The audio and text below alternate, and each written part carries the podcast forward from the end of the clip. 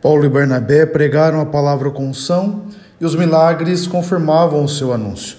No entanto, o povo, devido à sua religião idólatra, tem a intenção de venerá-los como deuses.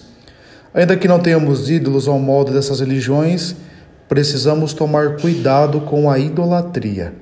Ela nos visita de diversas formas: dinheiro, prazeres, prestígio e coisas afins. É preciso manter os olhos fixos em Jesus, até porque, tal como nos apresenta Jesus no Evangelho, amar a Deus não é ter bons sentimentos por Ele. Amá-lo consiste em obedecer os seus mandamentos, vivendo uma vida virtuosa.